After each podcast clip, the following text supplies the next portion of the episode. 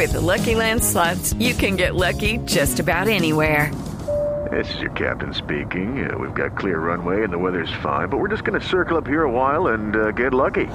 No, no, nothing like that. It's just these cash prizes add up quick. So I suggest you sit back, keep your tray table upright, and start getting lucky. Play for free at LuckyLandSlots.com. Are you feeling lucky? No purchase necessary. Void where prohibited by law. 18 plus terms and conditions apply. See website for details. Que no van a tener eh, un encuentro porque ambos están en la misma posición y a ambos le estamos dando el mismo consejo. Sí, 20 años, 20 años, 20 años en la misma posición. es decir, tratando de llegar a algún acuerdo y no lo logran. Sí, sí. Mira, lo que pasa es Porque que estamos dando el mismo consejo a las, a las dos personas. Claro. Claro, pero es que fíjate que pasa algo interesante y es que si las dos personas estuvieran, eh, a- a- actuaran desde la intención de construir relación, el tema se resuelve.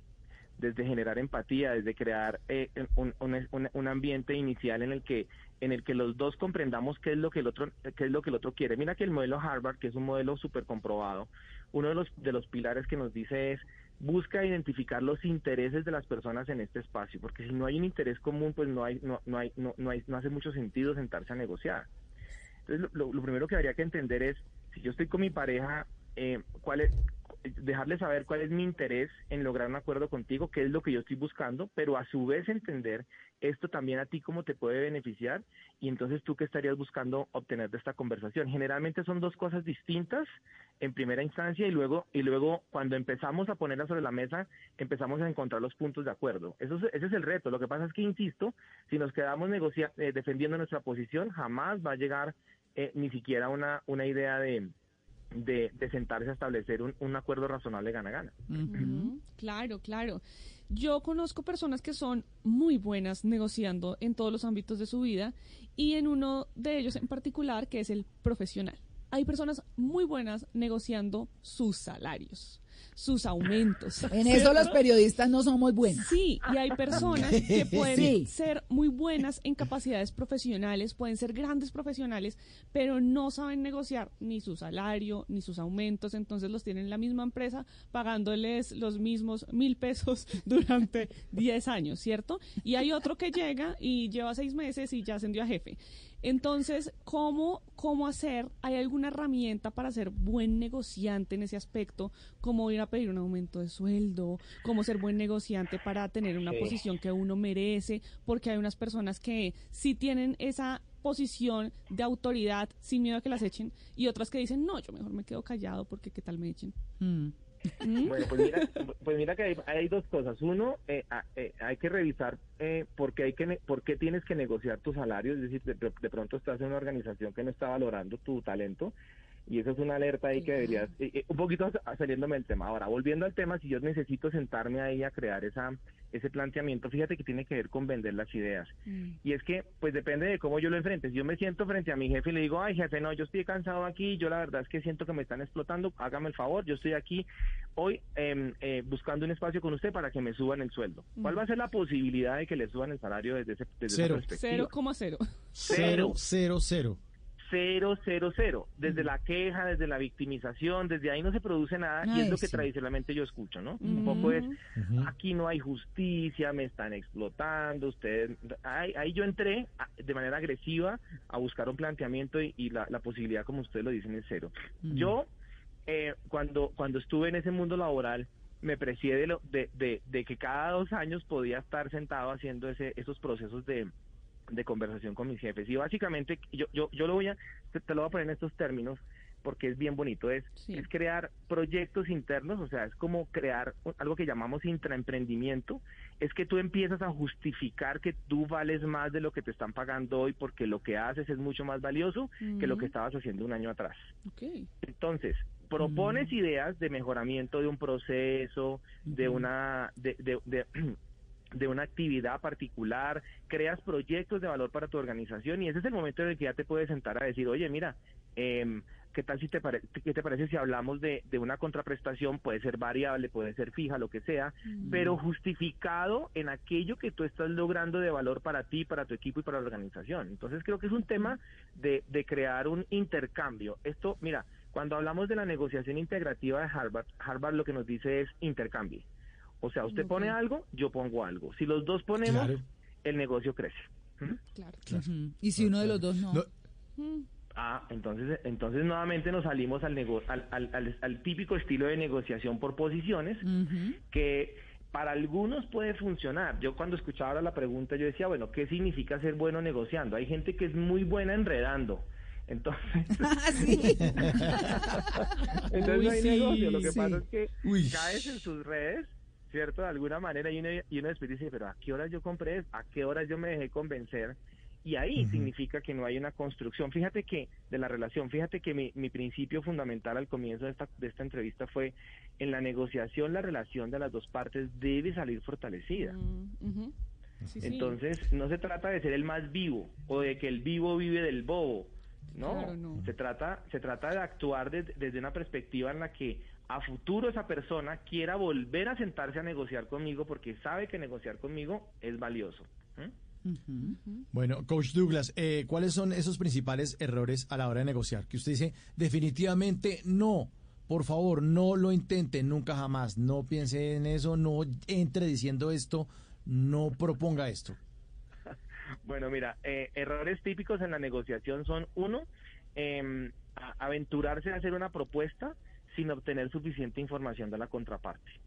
Es decir, o aventurarse a pedir una propuesta sin que haya una suficiente, sin, sin que haya suficiente información sobre la mesa de lo que se quiere negociar. Entonces digamos Ya. que es como, como lo primero. En- eh, y fíjate que uno de los primeros pasos cuando, cuando hablamos de crear una gran negociación, estamos hablando, insisto, cualquier cosa, idea, producto, servicios, es sentarnos a conocernos un poquito antes y entender tú por qué quieres eh, que esto suceda de la manera en que quieres que suceda y, por- y, y dejar Lucky Land Casino asking people what's the weirdest place you've gotten lucky? Lucky? In line at the deli, I guess? Aha, in my dentist's office. More than once, actually. Do I have to say? Yes, you do. In the car before my kids' PTA meeting. Really? Yes. Excuse me, what's the weirdest place you've gotten lucky? I never win and tell. Well, there you have it. You can get lucky anywhere playing at LuckyLandSlots.com. Play for free right now. Are you feeling lucky? No purchase necessary. Void where prohibited by law. 18 plus. Terms and conditions apply. See website for details. Que saber qué es lo que espero yo dentro de este proceso. Entonces, un error fundamental es que nos sentamos a negociar sin información. Entonces, yo empiezo inmediatamente a hablar de lo que quiero, desconociendo lo que la otra persona puede estar esperando resolver.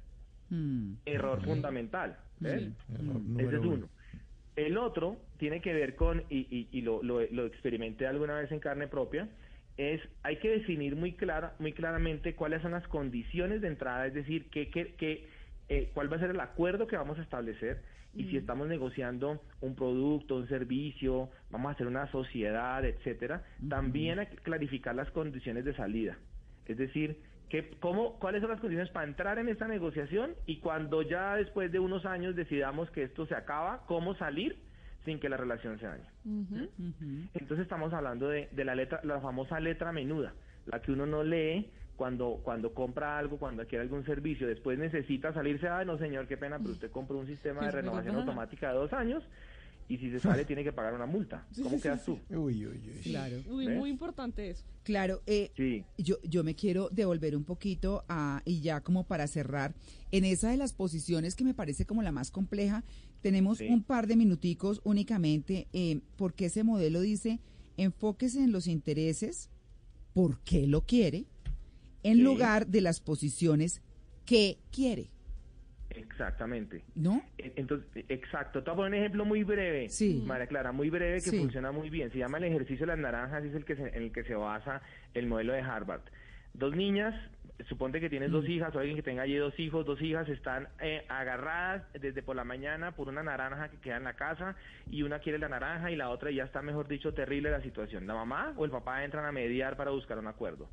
Cuando usted encuentra a sus hijos agarrados por una naranja, generalmente, ¿cuál es la primera respuesta que viene a su mente? Mm. Mm, no peleen por una Sí, naranja. sí. ¿Qué, qué cosa tan boba. sí. sí, sí. ¿Qué sí. Partan la naranja. Sí. Sí. Para- Haga- hagan para- jugo. O- o partámosla, la partimos en por dos. la mitad Mitad Sí. y mitad. y Sí. exacto. Y Sí. entonces cada uno con media naranja ya, porque uno cree que esa es la solución y resulta que Sí. quedan súper tristes y hacen patalea de, de- de dos veces más. Ahora, si yo me devuelvo un momentico y en lugar de tomar una decisión y distribuir que es lo que llamamos la, negociación distributiva, Mm. nos vamos a los intereses, que es lo que María Clara pregunta. Entonces yo pregunto, oye, ¿tú para qué quieres naranja y tú para qué quieres la naranja? ¿no? No es un Mm. tema de justicia. Sí. Entonces la- una de las niñas va a poder va a decir, no, mamá, es que quiero el zumo de la naranja para hacer una torta de naranja. Ah, ok.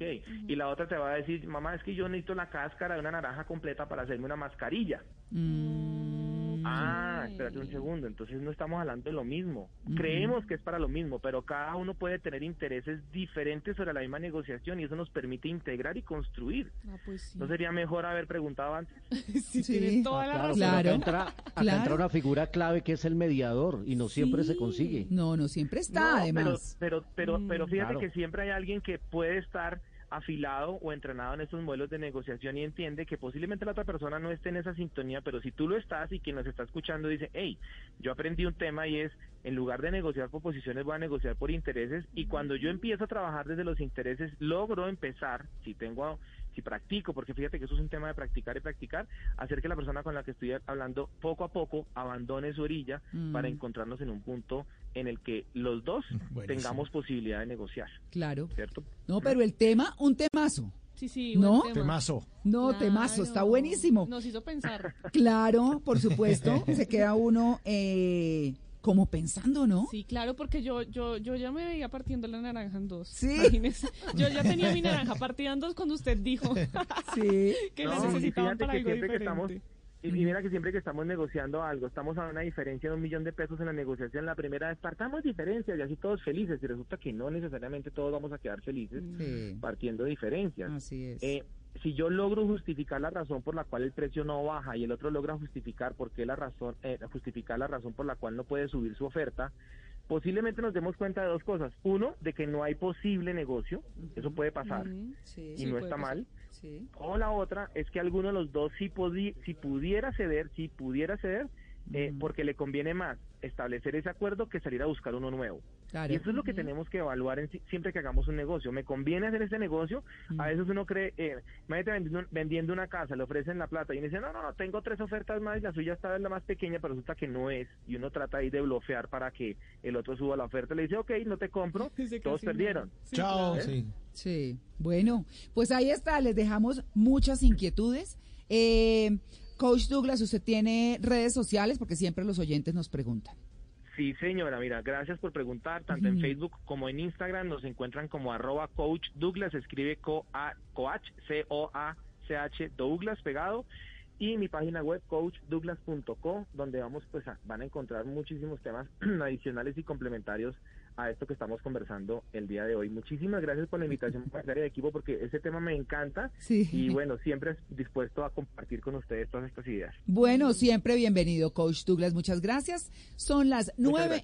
Bueno, muy bien, nueve y dos minutos de la mañana. Ya regresamos. Estamos en el Blue Jeans. Hey guys, it is Ryan. I'm not sure if you know this about me, but I'm a bit of a fun fanatic when I can. I like to work, but I like fun too. It's a thing. And now the truth is out there. I can tell you about my favorite place to have fun. Chumba Casino. They have hundreds of social casino style games to choose from with new games released each week. You can play for free anytime, anywhere. And each day brings a new chance to collect daily bonuses. So join me in the fun. Sign up now at chumbacasino.com. No purchase necessary. Group. Void were prohibited by law. See terms and conditions. 18 plus.